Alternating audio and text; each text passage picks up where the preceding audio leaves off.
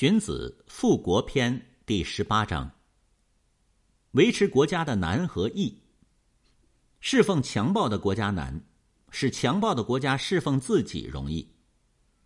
用货物财宝侍奉强暴的国家，那么货物财宝用完了，而邦交也没有缔结起来。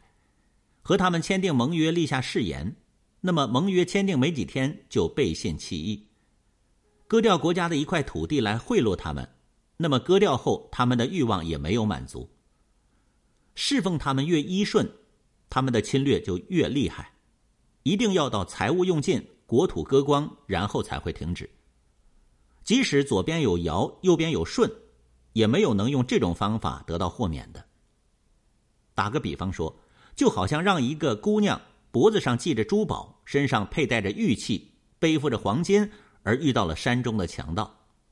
即使不敢正视强盗一眼，弯腰屈膝，像家中的婢妾一样，还是不能幸免于难的。所以，没有让人民团结一致的方法，只是好言好语、下拜请求、畏畏缩缩的来侍奉他们，那就不足以保住国家、保全自己。所以，贤明的君主不这样做。他必将制定礼义来整顿朝廷，修正法律来治理百官。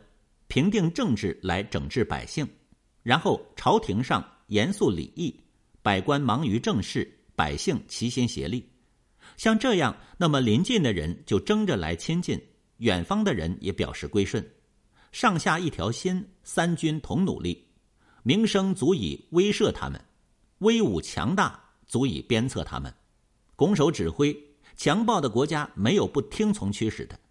这就好比大力士乌霍。与矮子交摇搏斗一样，所以说侍奉强暴的国家难，使强暴的国家侍奉自己容易，说的就是这个道理。